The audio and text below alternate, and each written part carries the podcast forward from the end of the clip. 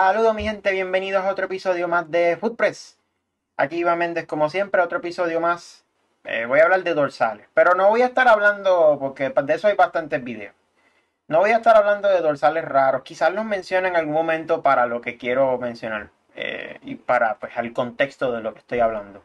Pero voy a hablar un poquito más de lo que es eh, la historia de los dorsales y su significado. ¿Cómo llegó a esto? Pues precisamente porque los otros días estaba jugando con unas amistades. Eh, y me hacen la pregunta, si los dorsales en el fútbol como tal, pues tenían algún tipo de significado. La respuesta sencilla es que sí, y de hecho también hay hasta reglamentos con cuestión a los dorsales, a diferencia de quizás en otros deportes donde te puedes poner el dorsal que te dé la gana y no hay ningún tipo de problema. Eh, así que vamos al mambo con ese tema y nada, espero que puedan disfrutar la explicación que voy a estar dando con respecto a ello. Si nos vamos a la historia de lo que son los dorsales, la primera vez que se usan dorsales en un partido de fútbol no fue en Europa, fue en Estados Unidos, en el año 1924, específicamente el 30 de marzo, cuando el Fall River Marksman eh, jugó contra el St. Louis Vesper Buick en la National Challenge Cup de, como dije, Estados Unidos en la temporada 2023-2024. Esto se hizo para asimilar lo que era eh, otros deportes practicados en el mismo país. Esto no se viene a aplicar hasta el fútbol europeo hasta cuatro años después, en el año 1928, específicamente el, 25 de agosto, cuando el Sheffield Wednesday se enfrenta al Arsenal, el, el Arsenal Football Club que conocemos comúnmente hoy, y también esa misma fecha el Chelsea se enfrentaba al Swansea City en Stamford Bridge. Los que fueron espectadores de ese partido en Stamford Bridge mencionaron que esa eh, idea de asignarle números a los jugadores fue un total éxito porque esto ayudó a que pues estos 35 mil espectadores en el estadio en aquel momento pudieran identificar a cada jugador y pues darle el crédito por el buen desempeño que habían tenido en cada partido. De ahí en adelante pues se queda fijo eh, el que tuvieran los dorsales en este, en este momento era un dorsal negro con un parche blanco en la parte de atrás. De ahí en adelante es que entonces pues empiezan otros equipos a identificar a los jugadores dependiendo de la posición. Eh, si nos vamos específicamente a, eh, alineaciones de aquel momento, en, esos partidos usaban lo que eran unas alineaciones eh, por números, poniéndose un 2-3-5, o sea, dos defensas, tres quizás mediocampistas y cinco arriba atacando. Era, una, era un estilo de, de fútbol un poco era de los primeros estilos de, lo que conocemos el deporte hoy en día y un poco extremadamente ataque. Eh, donde, pues, por supuesto, el número uno era el portero, eh, los defensas centrales eran el 2 y el 3, un centrocampista defensivo era el número 4, eh, los laterales que eran un poco más extendidos hacia arriba eran el 5 y el 6, los extremos atacantes derecho era el derecho era el 7, el izquierdo era el 11, y dentro de eso los delanteros pues eran el 8, el 9 y el 10, teniendo como 9 el delantero centro, que por eso hoy en día el famoso conocido como 9, el centro delantero siempre ha sido pues 9, eh, valga la redundancia. Por eso es que tú escuchas, no, que necesitamos tener un 9 nato en el equipo, como lo que es un, un Robert Lewandowski, un Pierre-Emerick Aubameyang, eh, un Karim Benzema. Eh, hablan de un 9 nato. Pues precisamente la historia sale por eso, porque pues el delantero centro, desde la primera vez que se asignaron los números, siempre le asignaron el 9.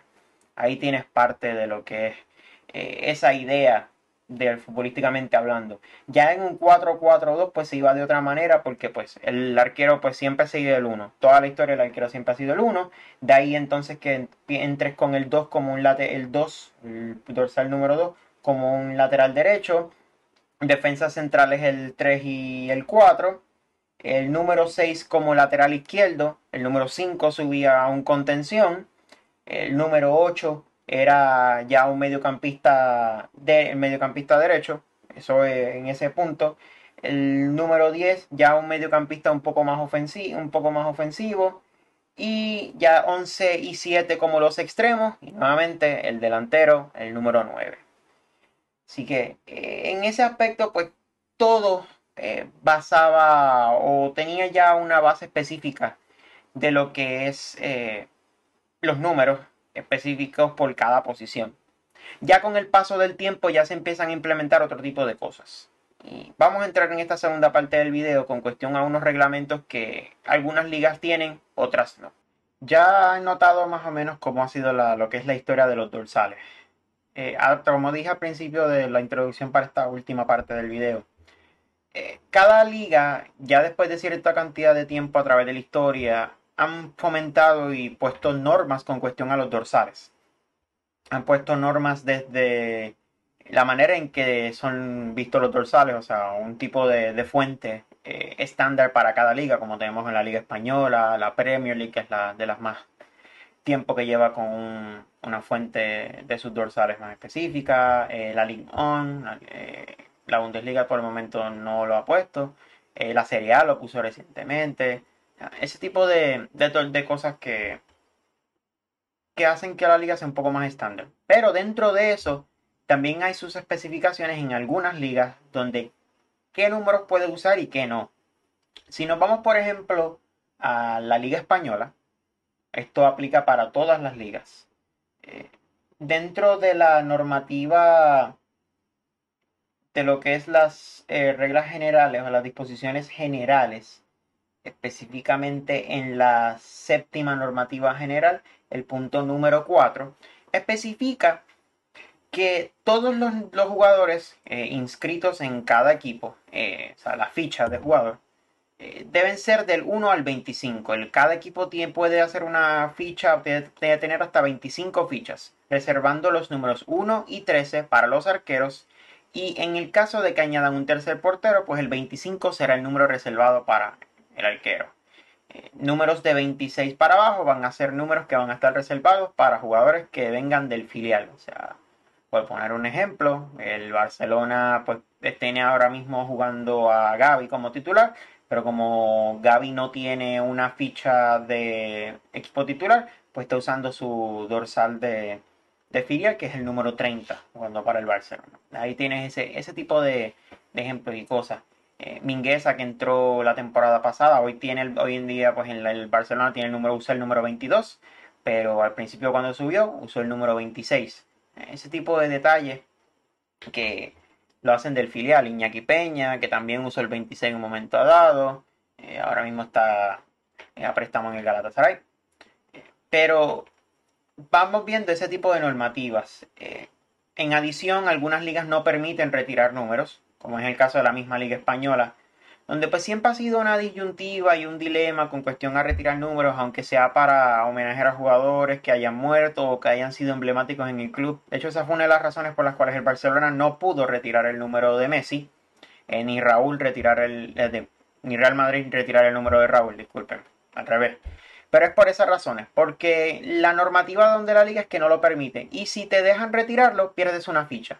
Digamos, si el Barcelona retiraba el número de Messi, en este caso el 10, pues en vez de tener 25 eh, fichas de, jugadores, iba a tener, pues, eh, solamente iba a poder inscribir 24, que es lo que ha pasado con un, equipos como el español, que pues ahora mismo tienen fichas de 24, 24 jugadores, aunque están inscritos del 1 al 25, pero ellos tienen el número 21 de retirado por la cuestión de, de, Dani Jarque, un exjugador también importante del club que lamentablemente falleció en un, hace eh, más de 10 años atrás, eh, el año antes del Mundial del 2010. Por eso fue la celebración de Iniesta, el Dani Jarque siempre con nosotros. Eh, ese tipo de cosas pues hacen que, que, sea complicado en ligas como esa retirar dorsales. No obstante, no es que no esté permitido en el fútbol retirar dorsales. Actualmente hay sobre más de 120 dorsales retirados alrededor del mundo entero, tanto en ligas como las de Estados Unidos, las japonesas, eh, la Liga Premier, la Liga Italiana es una de las también más emblemáticas, el Inter de Milán también ha retirado bastantes números, entre otros. En adición, podríamos añadir el caso eh, extraño donde pues eh, tienes torneos como la Copa de Francia, donde no permiten que hayan más de cierta cantidad de números sea, tienen que todos sus jugadores desde cierta ronda para atrás, creo que es hasta octavos de final, donde todos los jugadores tienen que entrar al campo con los números del 1 al 11 y los sustitutos del 12 eh, hacia atrás, 12 al 10, hasta 16 creo que, creo que es la convocatoria que tienen ellos. Inclusive los torneos de FIFA, eh, por obligación, tienes que tener de los números, los jugadores enumerados del 1 al 23. No puedes omitir ningún número. Esto fue un precedente que se causó en, eh, para el Mundial 2000, de 2002, el Corea-Japón 2002, donde la selección argentina quiso eh, someter su convocatoria sin el número 10. Porque iban a retirar el número 10 para darle homenaje a pues, Diego Armando Maradona en ese, el presidente en aquel momento, Joseph Blatter, pues eh, obviamente pues FIFA lo denegó y él pues sugirió que pues ese 10 pues se le diera al último portero. Eh, luego pues Argentina pues eh, se retractó de la decisión pues por obligación y lo que hizo fue que le dio el número 10 al, burrito Ortega en ese momento. Son ese tipo de, de dinámicas donde pues los números sí tienen un cierto grado de significado, eh, si hay una historia dentro de, la enumeración de los jugadores, entre muchas otras cosas. En algunas ligas con, pues no tienen quizás esa gran normativa, como, como dije la Serie A, que tiene jugadores como Ronaldinho que usó el 80, eh, Ronaldo Nazario en el Milan en su momento usó el 99, eh, Iván Bambán Zamorano que usó el 1 más, el, más 8 eh, un invento que hizo porque pues Ronaldo Nazario en el Inter de Milán estaba usando el 9 y como no le iban a dar el 9 a él, pues cogió el 18 y le puso el, signo de más en el, en el centro de esos dos números, lo cual después el equipo pues se lo imprimió de ellos mismos a la camiseta y de hecho cuando retiraron su camiseta eh, del Inter de Milán fue retirada con el 1 más 8. Eh, son ese tipo de, de cosas dentro de lo que son los dorsales. Eh, algo raro, pero que sí es posible retirar números eh, dentro de lo que es eh, este deporte del fútbol. Bueno, ya tienen una idea más o menos una historia de, los significados y la historia detrás de los dorsales de fútbol. Espero que les haya gustado la explicación y los diferentes datos que, que se hayan dado en este video. Como siempre les agradezco su sintonía y suscríbanse si nos están viendo desde YouTube Dale a la campanita para recibir notificaciones de cuando estemos subiendo nuestros próximos videos. Eh, aquí abajo en la descripción y aquí debe darle la campanita y darle like por supuesto eh, para que pueda seguir viendo los próximos los, y los próximos videos que tengamos con respecto a diferentes análisis y temas interesantes dentro del mundo del fútbol. También la, tenemos la, lo que es eh, me sigan directamente en mis redes sociales, arroba y o 10, como vieron al principio. También a FoodPressPR estamos en, Instagram y en Facebook bajo FoodPressPR. Y a mí en lo personal, pues en Instagram y Twitter, eh, bajo o underscore 10.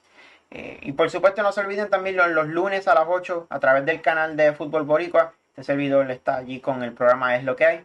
Eh, los lunes a las 8 de la noche, hora de Puerto Rico allá en vivo a través de todas las plataformas de YouTube, YouTube, Facebook, Twitch y Twitter de Fútbol Boricua. Así que nada, con eso los dejo. Aquí Iván Méndez para Footpress PR. Nos vemos. Gracias por su sintonía en otro episodio de Footpress PR. Recuerda que los episodios de Footpress PR también están disponibles en formato video en nuestro canal de YouTube.